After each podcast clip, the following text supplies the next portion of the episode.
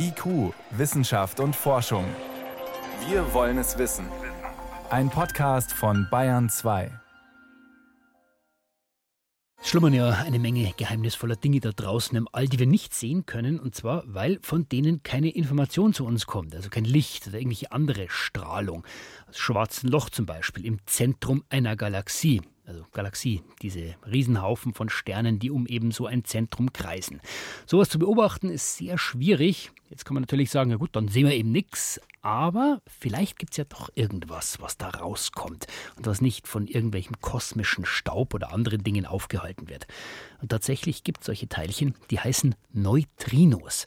Aber es gibt ein Problem. Die kommen zwar durch diesen ganzen Staub, aber die gehen auch durch alles andere durch, durch Materie, durch uns, durch diesen Tisch. Es sind sehr schwer zu fassen, diese Burschen. Aber in der Antarktis haben Forscher eine Maschine gebaut. Ice Cube heißt die. Und da sind jetzt offenbar solche Neutrinos ins Netz gegangen und deren Geschichte kann man sogar rekonstruieren. Klingt alles spektakulär, aber sehr kompliziert und deswegen habe ich vor der Sendung jemanden gefragt, der an dem Experiment beteiligt ist. Dr. Theo Glauch von der Technischen Universität München. Zunächst mal spektakulärer Fund. Was ist so besonders dran? Ja, das Besondere daran ist, dass wir es wirklich jetzt zum ersten Mal schaffen, mit Hilfe dieser Neutrinos das Zentrum von einer, wie wir es nennen, aktiven Galaxie zu beobachten. Und da kann man bislang nicht reinsehen. Genau. Also das Problem ist, in diesem Zentrum passieren sehr, sehr viele Dinge aber ein Großteil der Strahlung, die, die dort produziert wird, bleibt einfach da. Die wird wieder absorbiert und ähm, wir können die Prozesse, die diese Strahlung eigentlich produziert haben, gar nicht mehr beobachten. Ähm, ich sage immer, das ist ein bisschen der Vergleich wie mit der Sonne. Also wir können ja nicht in das Innere der Sonne reingucken. Trotzdem wissen wir, dass in der Sonne Kernfusion stattfindet. Und das wissen wir deswegen, weil wir auch die Neutrinos beobachten können, die in diesen Prozessen im Zentrum der Sonne produziert werden und nach außen kommen. Und das hat man schon beobachtet, schon vor einigen Jahrzehnten. Und jetzt machen wir im Prinzip was sehr, sehr Ähnliches, nur bei ähm, sehr, sehr viel höheren Energien und bei weit entfernten Galaxien. Warum sind diese Neutrinos, diese Boten, die da aus der Mitte rauskommen, warum sind die so schwer zu fassen? Ja, die Neutrinos äh, unterscheiden sich sehr fundamental von anderen Elementarteilchen, die wir kennen. Wir kennen ja zum Beispiel Licht, was sehr, sehr einfach absorbiert wird. Im Gegensatz dazu, Neutrinos wechselwirken eigentlich nie mit Materie. Die können durch ganze Planeten durchfliegen, die fliegen durch das ganze Universum, ohne im Prinzip irgendwie beeinflusst zu werden. Und nur ganz, ganz selten gibt es halt so eine Art Kollision von einem Neutrino mit einem Atomkern in der Erde und dann können wir die beobachten. Aber das ist halt viel schwieriger als zum Beispiel Licht zu beobachten, was sehr einfach mit Materie in eine Wechselwirkung tritt. Jetzt hat man das geschafft mit diesem Ice Cube, mit dieser Maschine. Warum steht die eigentlich in der Antarktis? Der Grund ist, wie ich gerade schon erklärt hatte, kann man die Neutrinos nicht direkt beobachten. Das heißt, wir müssen eigentlich gucken, was passiert, wenn Neutrinos mit Materie wechselwirken. Und worauf wir jetzt warten, ist, dass die Neutrinos, die aus dem All kommen, mit Atomen im Eis wechselwirken. Und dann erzeugt diese Reaktion eine Art blaues Licht. Und dieses blaue Licht können wir dann in dem Eis, was extrem klar ist, beobachten. Jetzt haben Sie gesagt, man muss warten auf so einen blauen Blitz. Ein normales Teleskop, äh, wenn ich das bei mir zu Hause habe oder auch im Weltraum, Hubble oder James Webb, das richte ich ja auf einen Ort, auf eine Stelle, über die ich was erfahren will. Bei den Neutrinos sind wir darauf angewiesen, auf das, was uns das Universum so schickt.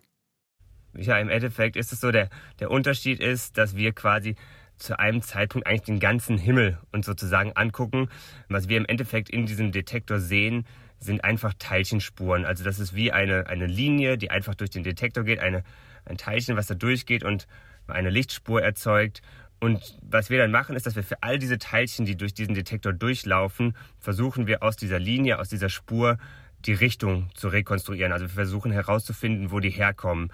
Und dann beobachten wir ähm, jetzt in dem Fall über fast zehn Jahre und gucken dann, aus welcher Richtung haben wir mehr Neutrinos gesehen, als wir es erwarten würden und versuchen dann daraus herauszufinden, welche Objekte sich hinter diesen Neutrinos verbergen. Jetzt ist es in dem Fall gelungen, diese Neutrinos wirklich einer Galaxie zuzuordnen. Die kennt man schon lange. Was erzählen denn diese Neutrinos über diesen Ort? Ja, also das ist, glaube ich, auch eine sehr spannende Sache, weil diese Galaxie eigentlich schon sehr lange bekannt ist. Ähm, aus astrophysikalischer Sicht zumindest ist es auch wirklich eine Galaxie, die bei uns in der Nähe ist. 47 Und Millionen Lichtjahre, unser Hinterhof quasi. Ja, quasi ähm, unser astrophysikalischer Hinterhof. Und das Spannende ist jetzt, dass wir in diese Prozesse reingucken können, die sehr, sehr nah an dem Zentrum stattfinden.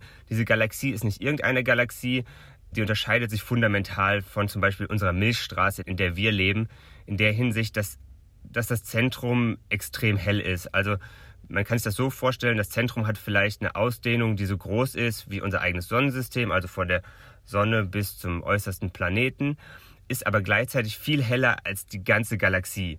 Aus einer sehr kleinen räumlichen Ausdehnung kommt extrem viel Strahlung. Und zu verstehen, wo die herkommt und wie die mit der Galaxie selber zusammenhängt, das können wir jetzt mit diesen Neutrinos machen.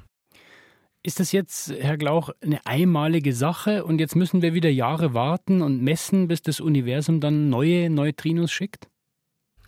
Der Erfolg dieser Arbeit jetzt beruht auch darauf, dass wir Daten, die schon mal analysiert wurden, mit besseren und neueren Methoden nochmal analysiert haben und dadurch zum ersten Mal wirklich dieses Ergebnis ähm, erzielt haben. Es ist schon so, dass in den Daten, die wir haben, und das wissen wir aus anderen Studien, noch weitere astrophysikalische Neutrinos sind, also noch weitere Neutrinos von irgendwelchen Quellen aus dem Kosmos. Die gute Frage ist jetzt, ob wir es ob wir es schaffen, auch mit dem Wissen, was wir jetzt haben, über diese eine Galaxie weitere Galaxien zu identifizieren. Das ist die eine Hoffnung, die wir natürlich haben, dass wir dadurch weitere Arbeit ähm, in den Daten, die wir schon haben, etwas finden können. Die zweite Sache ist natürlich, dass auch jetzt auch aufgrund solcher Ergebnisse neue Detektoren gebaut werden und wir dann mit mehr Statistik viel einfacher weitere Galaxien identifizieren können. Das heißt, wenn wir es nochmal zusammenfassen, wie wertvoll ist dieses Instrument Neutrino-Falle, nenne ich es jetzt mal, wenn wir es mal vergleichen mit den Teleskopen, ja. die wir haben? Es ist auf jeden Fall so, dass wir diese Vision von dieser Neutrino-Astronomie, ja, also dass man Astronomie nicht nur macht mit dem optischen Licht, was Menschen seit Jahrhunderten gemacht haben, sondern dass man auch versucht, Astronomie zu machen mit, mit Neutrinos, also ähm, Elementarteilchen, die extrem schwer zu messen sind, dass diese Vision von der Neutrino-Astronomie jetzt wirklich Realität wird. Und man war sich jahrzehntelang nicht sicher, ob das möglich ist. Und ich glaube, wir sehen jetzt, dass es möglich ist. Und damit ist es natürlich auch der Startschuss dafür, dass man diese Technik verbessert und dann im Endeffekt auch viel besser versteht, was Neutrinos uns noch über den Kosmos erzählen können. Also, erstmals bekommen wir eine Idee davon, was im Zentrum einer sehr weit entfernten Galaxie so passiert, weil Neutrinos, diese schwer zu fassenden Boten, von dort aufgefangen worden sind und analysiert worden sind. Vielleicht ein Schritt in eine ganz neue Art der Beobachtung. Vielen Dank für diese Informationen, Dr. Theo Glauch von der Technischen Universität München. Ich danke fürs Gespräch.